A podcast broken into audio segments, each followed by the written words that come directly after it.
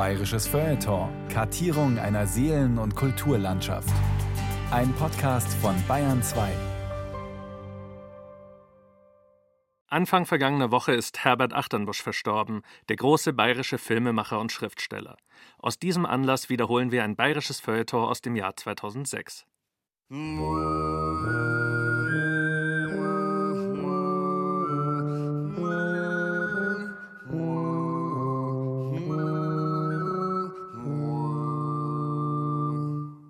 Wahrscheinlich hätte ich eine Schneeflocke werden sollen. Aber als ich unterwegs war und in die Wirklichkeit knallen sollte, war gerade kein Schnee zu erwarten und ich durfte mich als Ergebnis eines sogenannten Geschlechtsaktes wiederfinden. Also, weil kein Schneefall da war, sondern ein Geschlechtsakt, muss ich leben. Es ist ganz selten, dass jemand trifft, der mir intuitiv sympathisch ist. Wo man merkt, ah ja, der hat so irgendwie. Nein, Nein ich ist einer vorbeigegangen der glaube ich jetzt wieder. Die sind meistens so ungut, weißt du, so, beschränkt. Genauso wie es O-Zungen sind, so sind sie im Kopf beschränkt. Da ist der Knopf und da ist, da ist das und da ist das und da ist Ohrwaschen. Da geht durch den Bayern geht kein Wind. Der sagt, oh, das ist schön. Ja, wie er redet, aber er ist nicht berührt von der Natur. Er liebt sie so, aber er ist nicht berührt. Schon weit die sind zu katholisch. Die haben nichts Buddhistisches, nichts Taoistisches. Nein. Okay, reden wir was anderes. Reden wir lieber über nichts.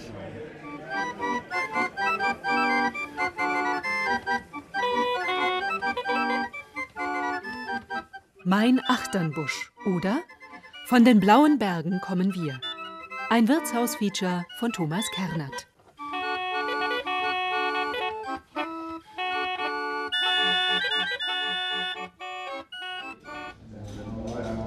Wie finden Sie den Titel Mein Achternbusch? Finde ich nicht gut. Das, das kann keiner sagen, das kann er eh nicht sagen. Finde ich nicht gut. Das tut besitzergreifend. Das tut so, als, als wenn es was versteht hat. In meinen Sachen gibt es nichts zu verstehen. Also es ist eigentlich ein Gescheithaferlsatz. In Gescheithaferlschuhen sitze ich in einem Münchner Wirtshaus, das der Name eines prominenten Mordopfers ziert, und versuche, mein Nix zum Sprechen zu bringen. Das ist nicht einfach. Mein Nix hat nämlich gerade seinen launischen. Und beim Zahnarzt ist es auch gewesen, weshalb es einen furchtbaren Geschmack im Mund hat. Wie soll man da über Sein oder Nichtsein verstehen und nicht verstehen reden, wo es eh nichts zu verstehen gibt? Ich sitze da und sage, ja, aber eigentlich wollte ich sagen, man muss sein Bier nicht verstehen, um es schmecken zu können. Um das Gespräch nicht abreißen zu lassen, komme ich auf das Thema Bayern zurück. Und siehe da, mein Nix drückt sich klar und deutlich aus. Und das, wie, sie sich immer so aufwandeln. Je mehr sie vorgeblich das lieben, was Bayern ist, desto sprachloser sind sie. Und das mag ich die Bayern nicht, weil ich die Sprachlosigkeit nicht mag. Das kann ich kann einen schmarrn, ich kann auch einen beleidigen, aber mit denen kannst du nicht reden, die sind sofort beleidigt. Hey, was ist denn das für einer? Wo kommst denn du her? Und dann willst du gleich einen aufhauen. Nein, das, das mag ich nicht am Bayerischen. Das ist unfein. Das Bayerische ist zutiefst unfein. Und meine Oma, das war, wir haben miteinander in einem Zimmer gewohnt. Und die hat in dem Zimmer nie einen Schuss lassen. Die ist immer vor dir gegangen. Das, das war fein. Und ich habe auf der Seite geschlafen, ich habe da geschlafen. Und die hat mir nie ein besseres Wort gegeben. Das ist für mich bayerisch, dieses Umgehen miteinander. Aber die können nicht miteinander umgehen. Da muss vorne einer gehen und dann rennen soll ich nach. Das, das ist das jetzige bayerisch. Ob das in der Mode ist, in der Politik, in dem Fußball. Das ist ein Herdentrieb. Und die, die Alpen, das kehren weg, das gehört ein flaches Land. Da können sie alle hin und her rennen, wie die Blätten, bis wir rauf und runter. Mein Vater hätte gesagt, ins Hirn geschissen und das Umrennen vergessen. Das ist bayerisch. Definition von bayerisch, ins Hirn geschissen und das Umrennen vergessen. Ähm, sehr geehrte Hörerinnen und Hörer, die Sendung Mein Achternbusch oder Von den blauen Bergen kommen wir wird an dieser Stelle wegen Verstoßes gegen das bayerische Rundfunkgesetz in Tateinheit mit grober Beleidigung, Verunglimpfung Bayerns, Verletzung der Gefühle der Zuhörer sowie obszönen Aneinanderreihungen bis auf weiteres beendet. Die nachfolgende, leider nicht in ihren Programmzeitschriften angekündigte Sendung heißt Ich habe nichts zu sagen oder Wenn ich das überlebe, bin ich tot. Ein Autorenporträt von Thomas Kernert. Der Umstand, nichts zu sagen zu haben, bildet für das Dichterhandwerk, so möchte man meinen, keine optimale Voraussetzung. Andererseits, viele Dichter, Denker und Schaffer, die nie etwas zu sagen hatten, erfreuten und erfreuen sich größter Beliebtheit. Wer nichts zu sagen hat, hat nichts zu befürchten. Wer nichts zu sagen hat, dem wird nicht widersprochen, der wird nicht unterbrochen. Wer nichts zu sagen hat, kann sich ganz entspannt auf den gängigen Geschmack, die gängigen Gedanken, die gängigen Wörter konzentrieren. Und siehe da, schon hören ihm alle zu.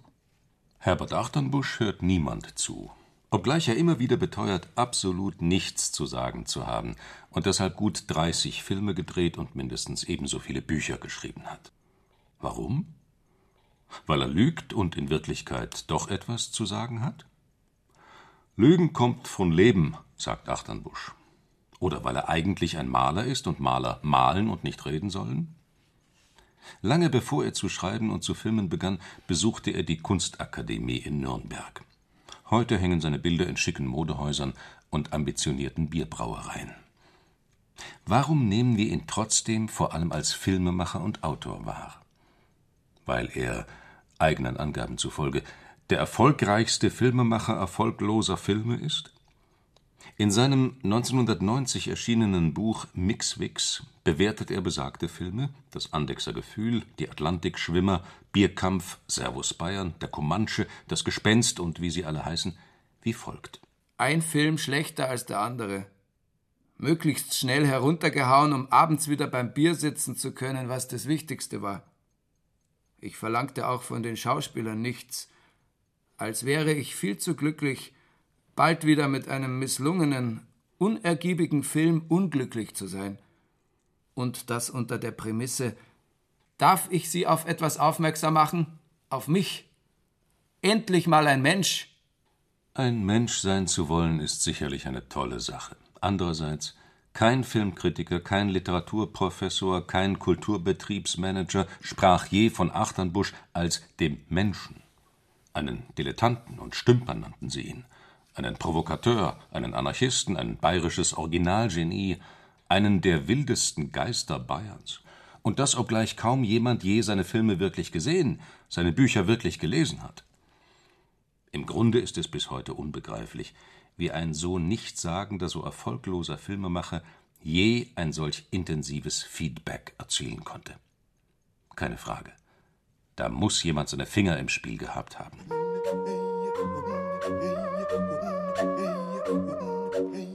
Zum Beispiel die deutsche Feuilleton-Mafia. Sie war es, die den erfolglosen Nichtsager seit Anfang der 70er Jahre mit einem ordentlichen Stammbaum versah. Ein Stammbaum ist wichtig, denn ein Stammbaum adelt.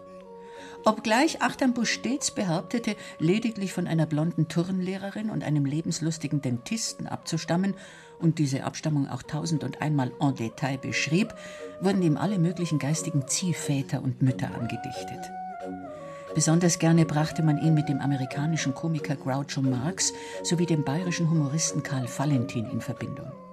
Wie Valentin verfüge Achternbusch über eine, Zitat, Lust am Zertrümmern von Wort und Sinn, am Anarchismus der Wörter und Silben.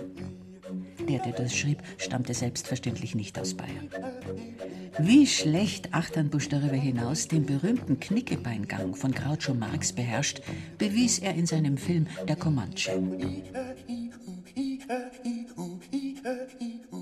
Andere glaubten, eine Verwandtschaft zwischen Marie-Louise Fleißer und Achternbusch aus dem Zylinder zaubern zu müssen. Die Spur legte er übrigens selbst. In dem Theaterstück Der Frosch aus dem Jahr 1980 heißt es an einer Stelle Meine Mutter ist auch an einem 23. November geboren, die war Schriftstellerin, Marie-Louise Fleißer hat sie geheißen. In demselben Stück heißt es freilich auch Quak, Quak, Quak. Es lebe der Partisan, der Parmesan und alle anderen Käsesorten. Wahrscheinlich auf einem französischen Brie reifte schließlich die Idee heran, Achternbusch in eine Reihe mit Marcel Proust, Blaise Cendrare, Michel Leiris und James Joyce zu stellen. Von Ich-Exploration und Ich-Exposition wurde da gesprochen, sowie von Écriture automatique. Genauso gut hätte man freilich auch eine Leberkässemmel in eine Reihe mit einer Madeleine, einer Honigwabe, einer Tasse afrikanischen Stierblutes und einem Glas Whisky stellen können. Sicherlich, alle fünf sind im Extremfall Nahrungsmittel, doch miteinander bzw. kurz hintereinander verköstigt, ergeben sie ein Brechmittel. Achternbusch selbst isst übrigens am liebsten Kartoffelsalat. Ich muss zugeben, dass so ein bäuerlicher Kartoffelsalat immer zu mir sagt, ich liebe dich, ich liebe dich. Und dann fange ich haltlos zu fressen an. Wie er isst, so schreibt er auch, haltlos. Ich habe nie Gedanken, wenn sie auftauchten und dadurch formuliert waren, zurückgehalten. Für diese Gedanken freilich beanspruchte er auch nie ein Silbertablett, im Gegenteil. Immer wieder trifft der aufmerksame Leser in seinen Büchern auf Sätze wie Ich rede nur, weil ich besoffen bin oder Wenn der Text so ein richtiges Gequatsche wird, können Sie davon ausgehen, dass ich ihn geschrieben habe. Wer also muss vor Herbert Achternbusch Angst haben? Niemand. Wozu braucht es dann aber Stammbäume oder weitschweifige Essays? Reicht es nicht, Otto Normalverbraucher und Erika Mustermann zu seinen Verwandten zu erklären? Die Welt, versichert Achternbusch irgendwo, hat kein Geheimnis. Und er schreibe, filme und male nur, weil er sonst Kopfweh bekommen würde. Das ist ein legitimer Grund.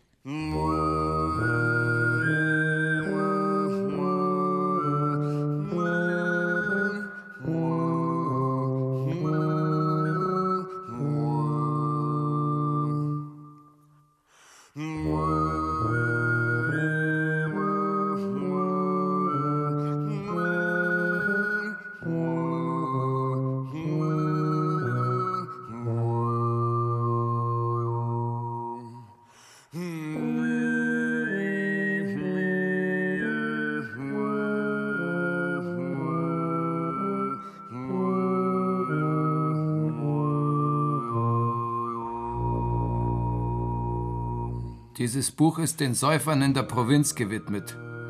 Den alten Herren, die schon am Vormittag die unehrsame Geschäftigkeit meiden und in minder belichteten Räumen sitzen, ihre Zigaretten rauchen, ihr Bier trinken, ihren Schnaps, über alles nachdenken und nichts.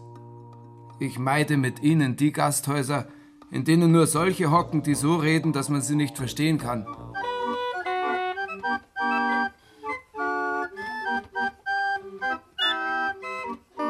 Anlässlich des Internationalen Tages der bayerischen Wirtshausliteratur ändern wir an dieser Stelle erneut unser Programm und bringen nun wieder Mein Achternbusch oder Von den blauen Bergen kommen wir, ein Wirtshaus-Feature von Thomas Kernert. Das war ja nie was, das war ja vor sieben Monaten ja auch nichts. das wird auch nie was. Das ist ja das Schöne am Bayern, dass das nichts ist. Was, was hast du der Spruch? Das ist nichts und das wird nichts und es schreit nicht einmal zum Himmel. Und das gefällt dir. Das, jeder Tipp meint, ah, das ist bayerisch, das ist bayerisch. Das Schönste am Bayerisch ist, dass es fast nichts ist. Da haben sie eine Ausstellung gehabt, irgendwo am Chiemsee. Bayerische Kultur. Es gibt keine bayerische Kultur, so ein Krampf. Oder bayerische Literatur, ja, die wäre auch Kruzifix. bayerische Literatur, das, was war denn das? Mein Nix hat den Zahnarzt vergessen und amüsiert sich köstlich. Die Phantomschmerzen, die das nicht existente Bayern verursacht, scheinen ihm gut zu tun.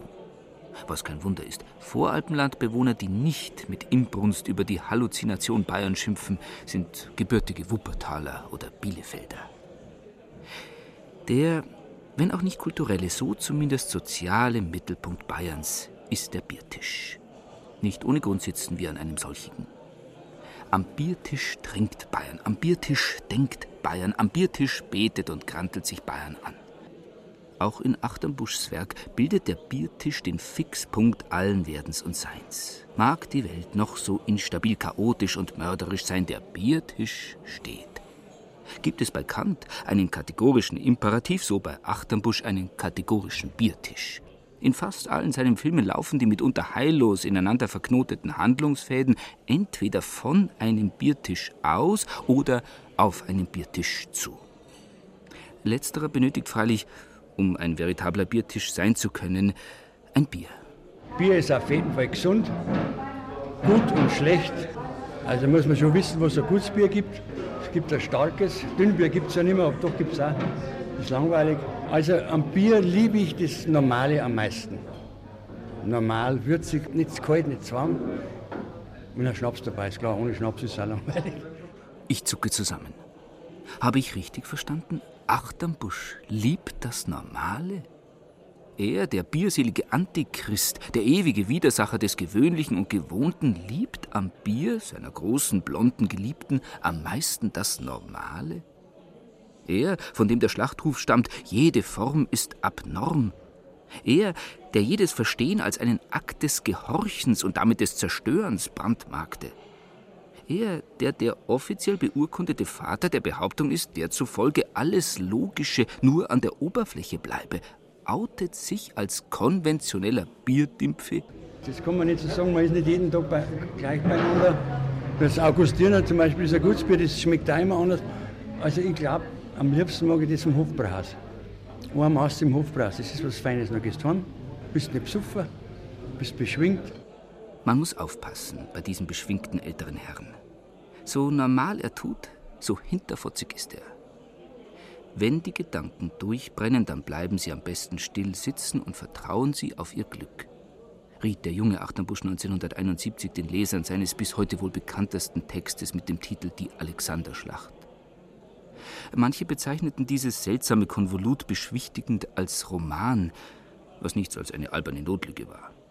Achternbusch hat eigenen Aussagen zufolge nie einen Roman geschrieben. Selbst notorische Dadaisten und allwissende Literaturkritiker stießen sich an der Alexanderschlacht die Denkapparate blutig. Gedankensplitter, biografische Notizen und lallende Suffreden wechseln sich darin mit lateinischen Zitaten, unvermittelten Erzählansätzen und pathetischen Drohgebärden gegen die bürgerliche Intelligenz ab. Selbst der alte, ebenso kluge wie friedliebende Heinrich Böll wechselte angesichts dieser so wilden, so disparaten Mischung vom literarischen in den militärischen Jargon und nannte die Alexanderschlacht eine Großexplosion. Dass man bei Großexplosionen still sitzen bleiben soll, ist ein eigenartiger Rat und kann nur von einem literarischen Attentäter stammen, der die Zahl der Explosionsopfer erhöhen will. Oder aber von einem, der das Überleben am Biertisch gelernt und deshalb keine Angst mehr vor dem Tod hat. Das war manchmal schon hart, wenn du so viel gesoffen hast und bist weg. Nur wieder rauskommen, weil du wieder gesoffen hast. Das ist Gott sei Dank vorbei. In ihren Filmen und sterben die ganze Zeit und wohin sind Ja, ganze wun Berge da? wunderbar. Im Weil- Biergarten, im Biergarten übrigens, da sterben sie Ja, weil, nein, weil das war das Einzige, womit ich meine Mutter ärgern kann. Ich heiße nur Herbert, weil ein Onkel mit acht Jahren an der gleichen Diphtherie gestorben ist, die ich dann acht Jahre später auch gekriegt habe. Das haben wir untersucht, das war der gleiche Stamm. Und wenn's, wenn's, wenn ich es ärgern wollte, dann habe ich gesagt, ah, mir geht's so schlecht, ich stirb. Was um Gottes Willen! Da es die ganzen Irishman. Und das habe ich geliebt, das habe ich in, in die Filme auch.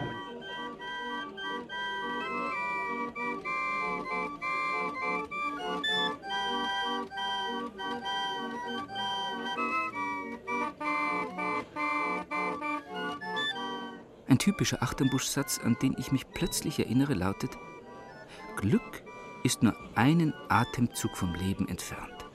Aber du weißt nie, sollst du als nächstes ein- oder ausatmen, damit du es hast. Die Helden in seinen Filmen haben das Glück grundsätzlich nie. Obgleich sie unentwegt ein- und aus, aus- und einatmen. Doch irgendwie veratmen sie sich ständig. Die Respiration scheint ein verdammt komplizierter Akt zu sein. Der sich nach Liebe sehnende Lehrer im Andexer Gefühl endet mit einem Schlachtermesser im Leib. Der Atlantikschwimmer Herbert wird von den Wellen des Ozeans verschluckt. Im Bierkampf reißt dem falschen Polizisten am Ende ein richtiger Pistolenschuss den Kopf um, so dass er, Zitat, mit dem Arsch nicht mehr hochkommt. In Wohin schließlich rotten Killerbienen einen halben Biergarten aus. Sterben ist das Schönste, was es gibt. Ein Liedl singen, das ist furchtbar. Das kann jeder, vor der Kamera sterben. Ah! Das war so schön. Sterben ist überhaupt das Schönste, was es gibt. Wenn du dann wieder aufstehst, ne? Ja, der Körper schüttet genügend Endorphine aus und so weiter. Gell, und das schon. gar nicht so schlimm sein. Also, ich weiß Ja, nicht, das hat der Valentin auch gesagt. Ja, wenn ich das gewusst hätte, dass Sterben so schön ist, war der eher gestorben. Ah, das hat das letzte hat er nicht gesagt, war der eher gestorben, hat er nicht gesagt. Ja. Achternbusch geht mit dem Tod ebenso inflationär wie respektlos um. was bester bayerischer Tradition entspricht. So gern man den Tod bei Begräbnissen und Leichenfeiern auch inszeniert, so unwirklich ist er. Selbst drei Minuten nach dem Hirntod glaubt der durchschnittliche Münchner noch an eine letzte Mass am chinesischen Turm. Vorausgesetzt, das Wetter spielt mit. Letztendlich ist der Tod nur eine Kasperlfigur, die an den Autobahnausfahrten Plattling West, Plattling Ost und Plattling Nord herumgeistert und kleine Kinder erschreckt. Den Tod gibt es nicht. Höchstens den Filmtod. Aber der ist aus Ketchup und in Wirklichkeit ein Schokoladen-Osterhase. Der wahre, echte Tod tritt nur in Plattling Süd in Erscheinung. Aber erstens gibt es keine Autobahnausfahrt Plattling Süd und zweitens gäbe es eine solche und der Tod würde tatsächlich dort sein Unwesen treiben, so gäbe es immer auch noch eine labyrinthische Achternbusch-Geschichte, die man so lange erzählt, bis sich der Tod leicht verwirrt am Kopf kratzt. Wenn man Glück hat, und warum nicht, das Glück liegt schließlich nur einen Atemzug vom Leben entfernt, verwandelt sich der Tod daraufhin sogleich in eine wunderschöne Frau namens Susan, welche einen roten Slip trägt, diesen auszieht und über die Sonne hängt.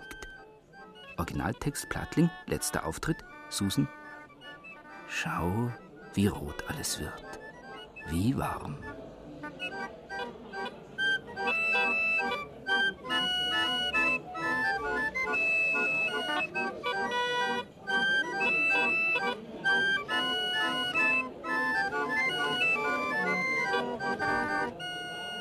Die Sprache als Ganzes, das ist ja ein Ungeheuer, das kann ja keiner besitzen. Das ist ja das Schöne. Und je schlechter der Schriftsteller ist, desto kleiner ist die Sprache. Siehe Gras und Handke. Das sind ja nur Gaxer. Nein, das haben wir schon. Weg.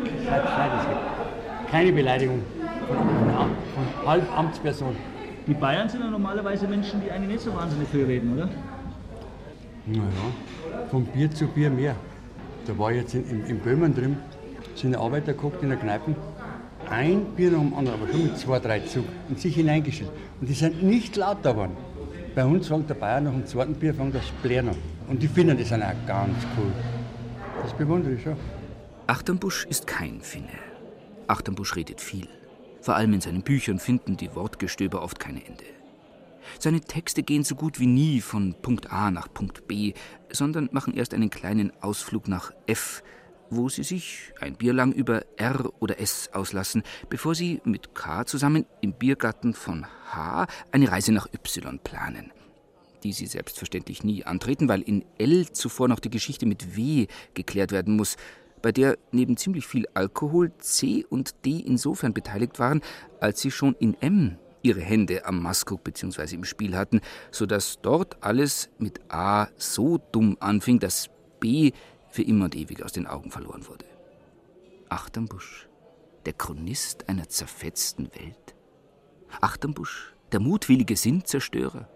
Achternbusch, der personifizierte Sand im Getriebe der modernen Ex- und Hop-Kommunikation. Ich glaube, dass Achternbusch eine bayerische Biertischprinzessin aus dem Morgenland ist, die ihren eifersüchtigen Sultan Scharia, bekannt auch als der Tod von Plattling Süd, bei Laune halten muss. Wie Scheherazade redet er deshalb 1001 Nacht lang gegen ihn an und verstrickt ihn so in ein kompliziertes Gespinst aus 1001 Knoten. Aber Sie sind doch kein einfacher Autor. Also ganz einfach. Kannst du dir gar nicht vorstellen, wie einfach ich bin. Ich habe sie gelesen, aber vorstellen kann ich es mir nicht. Aber ich bin ein ganz normaler Leser, nicht mehr, nicht weniger. Was soll ich da sagen? Ich meine, das Wort einfach fällt mir jetzt nicht so ganz Jo, jo. Ganz einfach.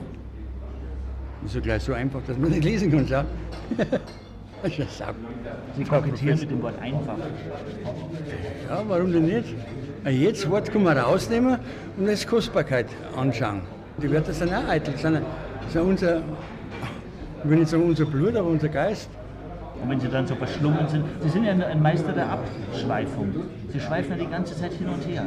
Und sie machen es dem Leser dadurch nicht leicht. Er muss dann nach vier oder fünf Absätzen wieder auf, die, auf das heißt, da abschweifen. Wenn ich pinkel, also gehe geh, ich auch nicht immer zum gleichen Platz und pinkel, pinkel mal dort, pinkel mal dort. Ich muss ja abschweifen. Ne? Und beim Schreiben ist es genauso. Diese Kunst des Abschweifens finde ich immer wieder phänomenal. Und manchmal nervt es einen wahnsinnig. Es kann einen so dermaßen nerven, wie sie nicht zum Kern kommen. Kommen aber immer wieder zurück. Und wenn es noch zwei Bücher ist. Jojo. Genau, sie schweifen die ganze Zeit ab und es kann einen wahnsinnig nerven, dass sie abschweifen. Und am Schluss kommen sie wieder zurück und es kann ihnen genauso nerven. Ja, dann haben sie nichts gelernt. Ja, oder sie wollen den Leser ärgern. Na, das will kein Mensch. Die Kategorie Ärgern gibt es in der Kunst gar nicht. Da gibt es nur das, das Machen, man macht was. Sicher, der Blitz zum Auf, da kann sich jemand ärgern, aber der ärgert sich wegen was anderem auch. Der braucht. Ich ärgere mich jetzt wegen dir. Vorsicht, die Prinzessin glüht. Was kein Wunder ist, schließlich ist sie ja auch vulkanischen Ursprungs. Achternbusch liebt Vulkane. Mehrere seiner Filme spielen auf vulkanischem Boden. Vulkane brodeln, Vulkane leben, Vulkane lassen sich nicht sedieren. Wenn sie ausbrechen, dann diskutieren sie nicht, sondern brüllen, toben und spucken. Diese Bereitschaft zum Äußersten macht sie interessant. In Bayern gibt es keinen Vulkan, nur brave Mittelgebirge und malerische Kalkalpen. Die Zugspitze verhält sich zu einem Vulkan wie ein Uschi Glasfilm zu einem Achternbusch-Film. Dass Achternbusch bis heute der einzige bayerische Vulkan ist, bewies er unter anderem sehr eindrucksvoll bei der legendären Verleihung des Petrarca-Preises im Jahre 1977. Noch heute erinnert sich die deutsche Literaturszene mit wehmütigem Grauen daran. Als man ihn im italienischen Grotta Verrata mit Lorbeerzweigen kultivierten Reden ausgewählten Weinen sowie einem 20.000 Markscheck zum Dichter küren wollte, machte der Vulkan erst ein paar Tage lang gute Miene zum neckischen Spiel. Dann explodierte er. Den Scheck verbrannte er. Dem Geldgeber des Preises, dem Verleger Hubert Boda, bot er an, auf ihn zu scheißen. Und die anwesenden Denker und Dichter nannte er Winsler. Achternbusch, Jahre später in Mixwix. Lieber nichts als gar nichts. Ja, ich will einen Kardinal ärgern, ich will einen Ministerpräsidenten ärgern, aber doch nicht einen Leser. Und die, wo ich ärgere, die lesen sowieso nicht und meine Sachen schon zweimal nicht. Aber heute kannst du kaum mehr ärgern, wegen was möchtest Liebe Hörerinnen und Hörer, auf allgemeinen Wunsch hat der Rundfunkrat des Bayerischen Rundfunks beschlossen, sich zu ärgern. Die Sendung Mein Achternbusch oder Von den blauen Bergen kommen wir wird deshalb erneut unterbrochen und auf einen späteren Sendeplatz verlegt. Die nachfolgende, leider nicht in ihren Programmzeitschriften angekündigte Sendung heißt Das Gedicht oder Alles muss etwas haben, was gar nichts ist.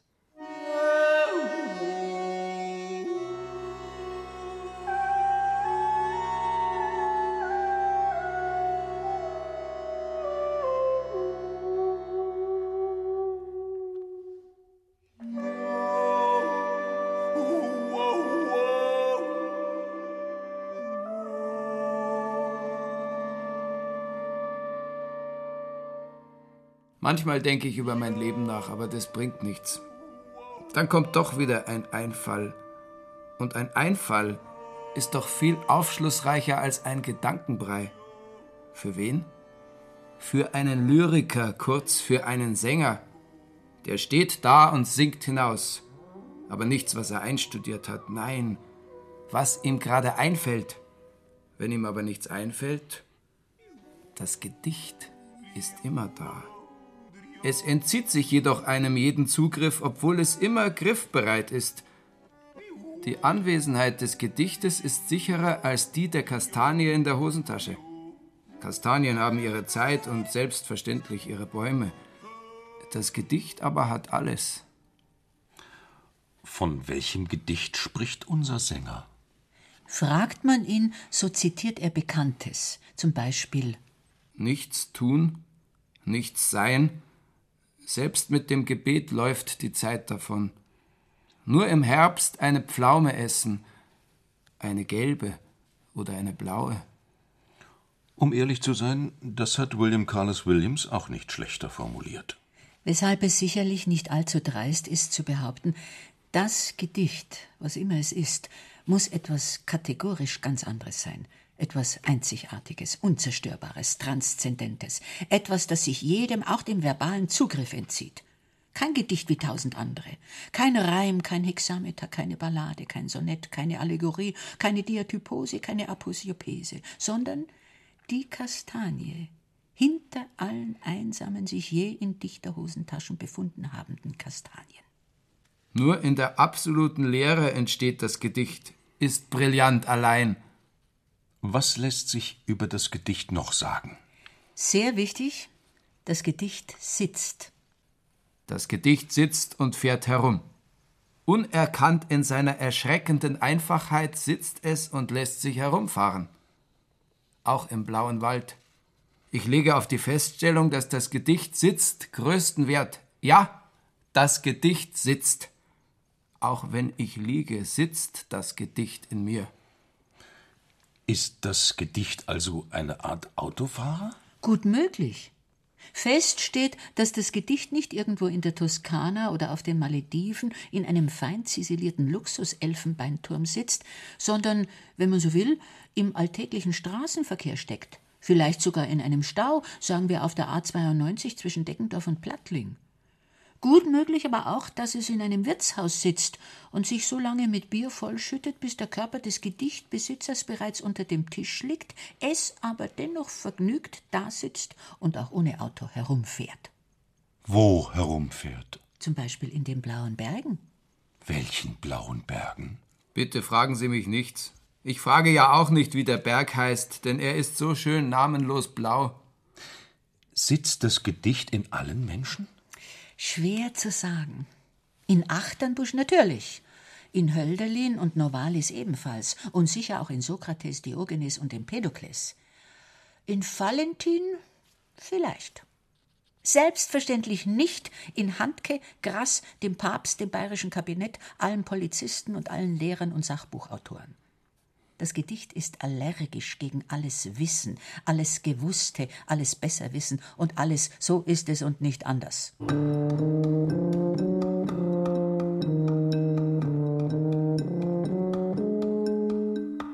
Ein Buch zu lesen, das mich mit Erkenntnissen tränken möchte, verabscheue ich. Natürlich lese ich manchmal solche Bücher, Allein weil ich wissen möchte, was hirnphysiologisch bei einem mit seinem Gedicht anders sein muss als bei einem, der es als eine Zumutung sähe, der Inhaber eines Gedichtes, ja seines Gedichtes zu sein. Aber zu mehr als zu Wirtshausgesprächen taugen die Früchte aus solcher Lektüre nicht.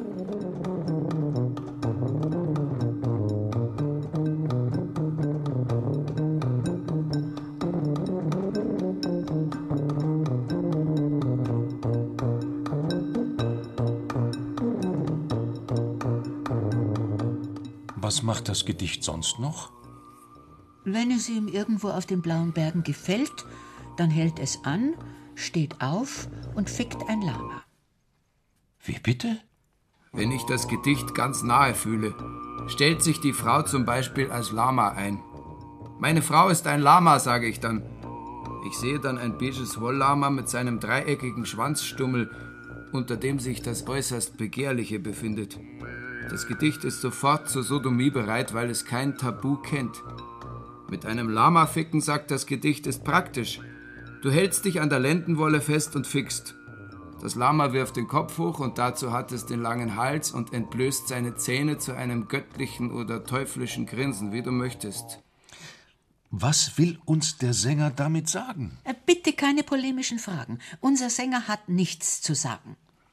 Will heißen, man muss kein Hölderlin, kein William Carlos Williams sein, um als Dichter zu glänzen. Auch in Prosa, Film und Fernsehen fallen im Fall der Fälle große und schöne und nahezu unsterbliche Worte. Herbert Achternbusch ließ einige davon fallen. Man erinnere sich nur an den Anfang des Filmes Die Atlantikschwimmer. Das Wehr unter der Thalkirchner Brücke, wo die Isar herabstürzt. Auf der Fußgängerbrücke ein Mensch, Heinz, der sich nach dem Leben trachtet. Er steigt auf das Geländer, weiß angezogen, ruft ihm Herbert zu: Du hast keine Chance, aber nutze sie. Du hast keine Chance, aber nutze sie. Was für ein Satz. Was für ein poetischer Schlag ins Gesicht der besten aller möglichen Welten. Voltaire hätte es in seinem Candide nicht paradoxer formulieren können. Kein Wunder, dass dieser Satz zum Klassiker avancierte. Schüler zitieren ihn, Fußballer, Arbeitslose, verzweifelte Hausfrauen und selbstzufriedene Fernsehmoderatoren. Nur ein Bruchteil von ihnen freilich kennt den Autor. Letzterem ist das wahrscheinlich auch gar nicht so unlieb, obgleich er sich generell über die Ignoranz ärgert, mit der das Mainstream-Publikum seine Filme und Bücher notorisch zu übersehen pflegt, will er nicht als Zitat in Volkesmunde spazieren getragen werden. Umso tragischer ist es, dass ausgerechnet sein schriftstellerisches Schaffen, so störrisch undiszipliniert und chaotisch es sich auch gibt, immer wieder in einer Fülle starker Sprüche kulminiert. Sprüche, deren Unlogik, deren Frechheit, deren stachliger Charme entwaffnen. Es gibt Dinge, die zu ernsthaft sind, als dass man sie ernst nehmen dürfte. Achternbuschs Hardcore-Fans sammeln diese Sprüche wie Fußballerbildchen und hüten sie wie Fabergé-Eier. Denn merke, mit einem Achternbusch-Spruch bekommt so gut wie jede, auch noch so banale Lebenssituation in Sekundenschnelle absurde Ausmaße. Auf der Straße nach Parma liegt mein Karma. Manche dieser Sprüche huldigen dem Prinzip des tiefsinnigen Karlauers. Lieber auf einem Elefanten als auf dem Friedhof. Wobei es Kritiker gibt, die Achternbuschs gesamtes künstlerisches Wirken für einen einzigen lebenslangen Karlauer halten. Angefertigt mit einem Papier und ein Papier. Was Unsinn ist, denn Achternbusch trinkt auch Schnaps und Cola. Und überhaupt. Es geht nur darum, unverschämte Behauptungen in die Welt zu setzen. Manche dieser Behauptungen schwelgen in tiefer Verbundenheit mit der bayerischen Heimat. Die Bayern sind nur noch durch ihre Trachten von Affen zu unterscheiden. Manche beschäftigen sich mit komplexen diätetisch-existenziellen Widersprüchlichkeiten. Ich bin so hungrig, dass es sinnlos ist, noch etwas zu essen manche mit den neuesten Erkenntnissen der Algesiologie. Wo es weh tut, tut's am wehesten. Manche sagen, was einfach mal gesagt werden muss. Japan ist ein fernes Land. Manche sagen, was die schweigende Mehrheit aller Sterblichen schon immer sagen wollte, aber nie so sagen konnte. Nieder mit dem Ende. Und manche verdanken sich einfach nur der grenzenlosen Begeisterung für das schöne Geschlecht. Paula, deine Augen sind schön wie Hundescheiße wobei nie vergessen werden sollte. Eigentlich ist alles wie umgekehrt.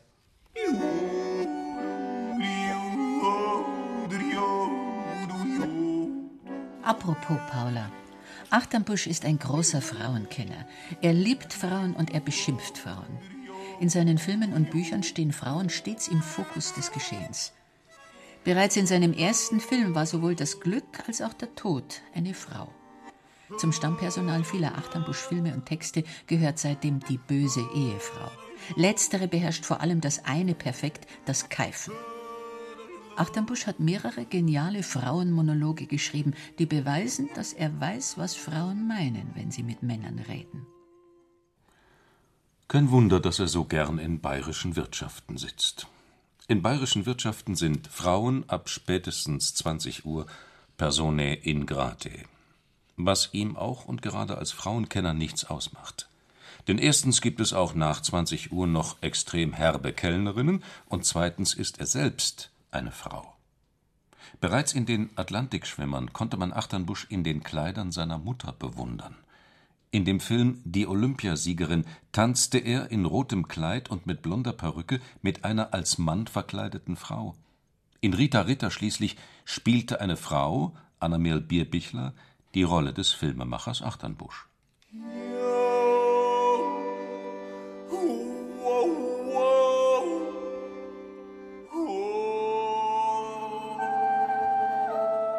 Mit den Männern kommen wir nicht weiter, wenn wir das Weibliche ansprechen wollen. Und schon wieder taucht eine verhängnisvolle Frage auf. Sind alle Frauen weiblich? Nein. Nein? Damit richtet sich sofort die Frage auf mich, was denn ich für einer sei. Aus aktuellem Anlass schalten wir an dieser Stelle in ein Neumünchner Traditionslokal um, wo sich gerade einer der wildesten Männer der nicht existierenden bayerischen Literatur aus seiner traditionellen Geschlechtsidentität zu befreien versucht. Unter dem Titel Mein Achternbusch, von den blauen Bergen kommen wir, berichten wir live und in voller Länge. Ihr Kommentator ist Thomas Kernert. Ich will zu meiner, zu meinen Töchtern nicht sagen Scheißweiber. Aber zu normalen Frauen sagt man es auch nicht, aber, aber es rutscht dann schon auch. Ja, die Scheißweiber, das, das ist so schön im Gebiss, das ist sozusagen wie die Zunge reinbaut. Ein klassisch, klassischer Frauenfeind, wie das klingt. Das klingt ja wie ein Vierhaxer die Kur. Das ist doch normal. Sind Männer Frauenfeind oder wie? Na, interessant wäre die Frage, wenn Sie gefragt hätten, Herr Sind Männer Frauen? Das war die Frage. Herr Achterbusch, sind Männer Frauen? Jetzt aber. Ja, schon, da ist was dran. Das, das muss man sich überlegen. Weil das ist ein weites Feld. Doch, doch, das kenne ich schon. Weil der Mann ist ja so erzogen, dass er sich überlegen fühlt oder sich überlegen zu fühlen hat. Aber das kann er nicht, oder in meinem Fall kann es nicht. Ich fühle mich immer unterlegen bei den Frauen. Ich sehe es mit meiner kleinen Tochter. Die wickelt mir immer am Finger. ja, das ist. Der Mann ist viel zu wenig. Frauen sind drei Viertel, der Mann ist nicht einmal ein Viertel. Interessant wäre womöglich auch die Frage gewesen, Herr Achternbusch, sind Sie ein Kugelmensch? Laut Platon gab es einst drei Geschlechter, Männer, Frauen und Kugelmenschen. Kugelmenschen waren kugelrund, hatten vier Arme, vier Beine, zwei Gesichter und zwei Geschlechter. Dieses Potenzial machte den Göttern Sorge, weshalb ihr Vorstandsvorsitzender Zeus beschloss, die Kugelmenschen in der Mitte durchzuschneiden. Die Operation gelang zwar physisch, leider aber nicht psychisch. Nach wie vor fühlen sich die getrennten Teile nicht komplett und suchen deshalb sehnsüchtig nach ihrem Pendant.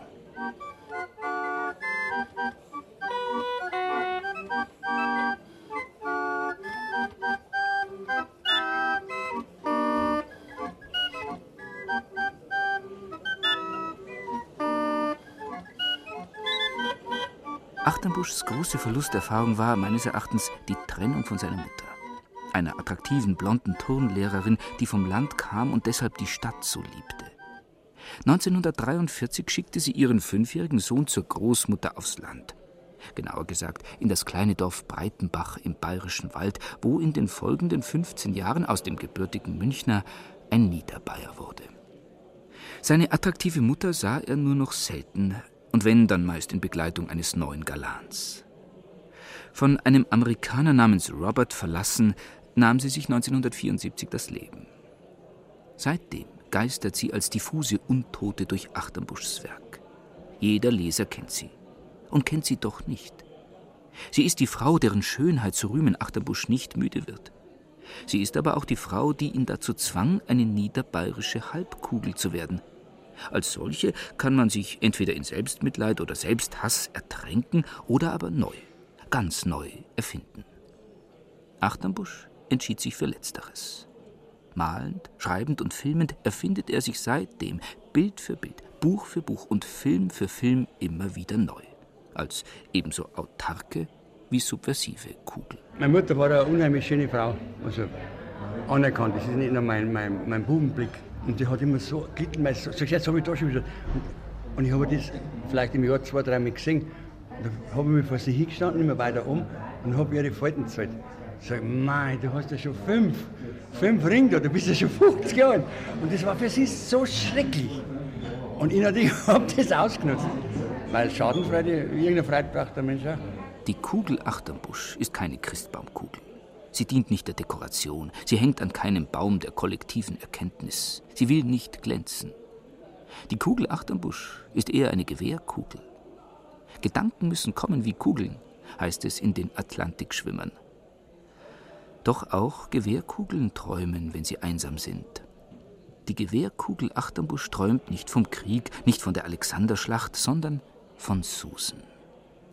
Susan ist die Dame mit der roten Unterhose.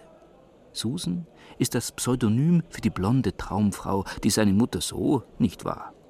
Es gab verschiedene Susans in Achternbuschs Filmen und Büchern. Manchmal hießen sie deshalb auch Maria oder Paula oder die letzte Susan, die auch die erste war. Die erfolgreichste Susan in seinem Leben, Anna-Mel Bierbichler, stammte aus Ambach am Starnberger See, hatte rötliches Haar und starb 2005 in Penzberg.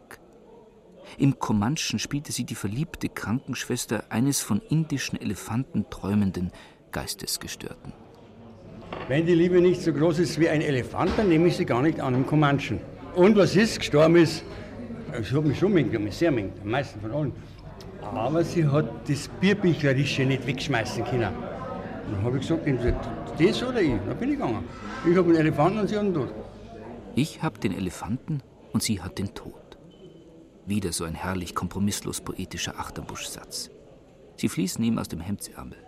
Und das, obgleich Elefanten extrem große Tiere sind, die durch kein Nadelöhr passen. Für niederbayerische Halbkugeln andererseits nicht die schlechteste Wahl. Kein anderes Tier ist so rund und kompakt wie der Elefant.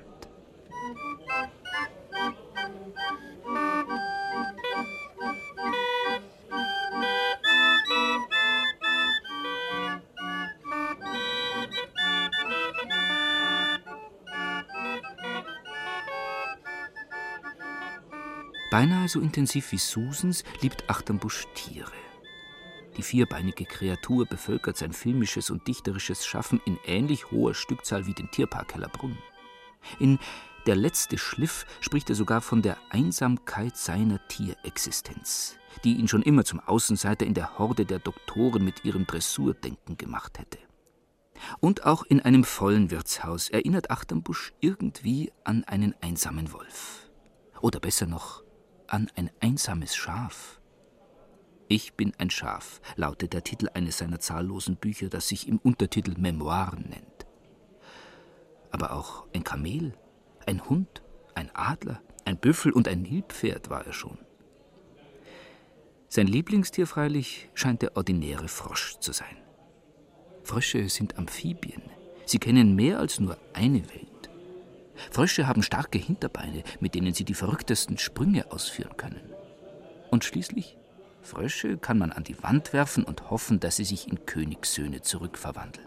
Jedes Viech, das deckt unheimlich viel Gedanken in uns ab. Es gibt doch keine Vorschriften, wo gedacht wird. Der Frosch, der drückt seinen Gedanken aus in grün und blau und kalt und warm und was weiß ich. Und ich sage halt die Wörter dazu. Deswegen bin ich doch nicht mehr als so ein Frosch. Wir haben mehr Bedürfnisse als ein Frosch. Wir brauchen das formuliert, wir müssen das hören. Und deswegen wollen ja die großen Mystiker wollen, sie wieder werden wie so Viecher hocken und tun. Quack, quack, das geht halt nicht. Aber das ist immer die Sehnsucht nach dem Tier. Weil das Tier ist ja eigentlich heilig, weil kann ja nichts schlecht machen. Wenn ihr einen Finger in den Arsch steckt, dann bin ich ja sauer. Wenn das so aufmacht, ist das keine Sau. Ne? Schwein waren sie nie und Schweine kommen bei ihnen so gut wie nie vor. Das kommt ja alles Mögliche vor. Die Schweine sind so klug, das ist gefährlich. Die sind so nah am Menschen, die sind so klug und haben so schöne blaue Augen. Sie verführen und haben so kurz Fleisch. Das sind ganz scharfe Weiber, die Schweine.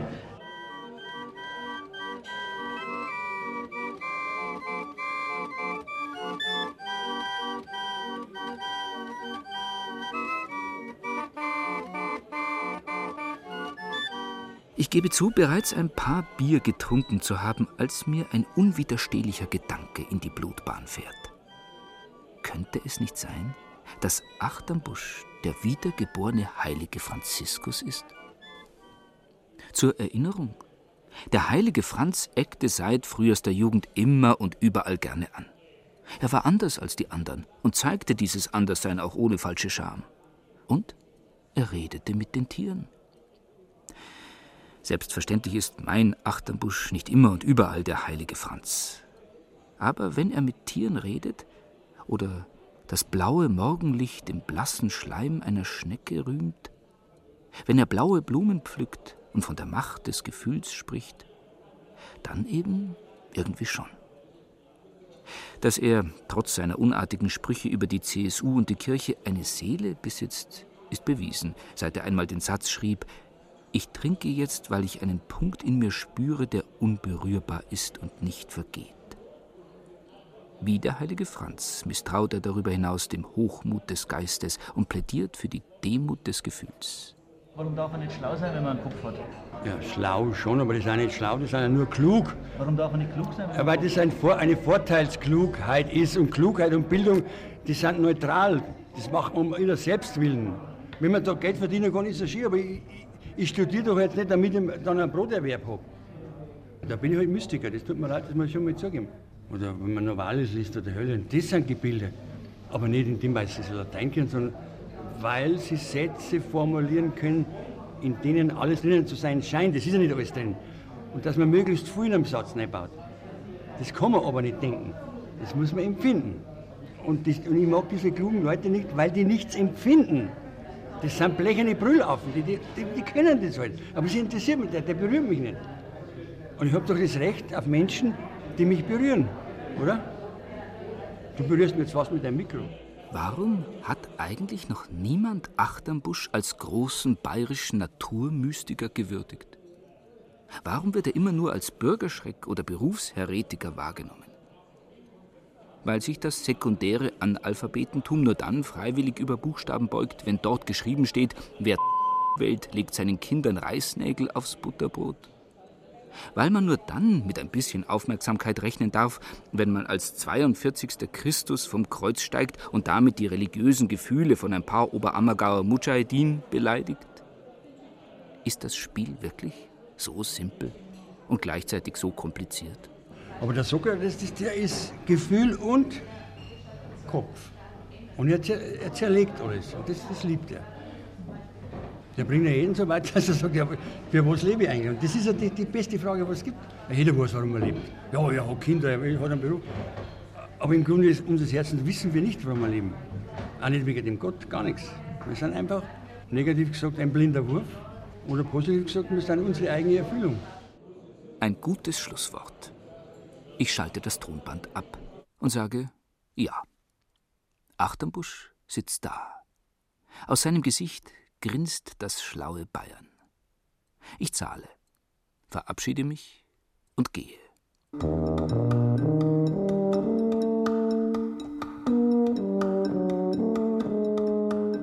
Die frostige Abendluft zwickt mich in die Backen. Es beginnt zu schneien. Mir fällt ein, dass ich ihn noch fragen wollte, warum es in seinen Büchern eigentlich ständig schneit. Andererseits die blauen Berge sind hoch, so hoch wie der Himalaya. Da muss es schneien. Zum Glück. Ein Achternbusch reicht.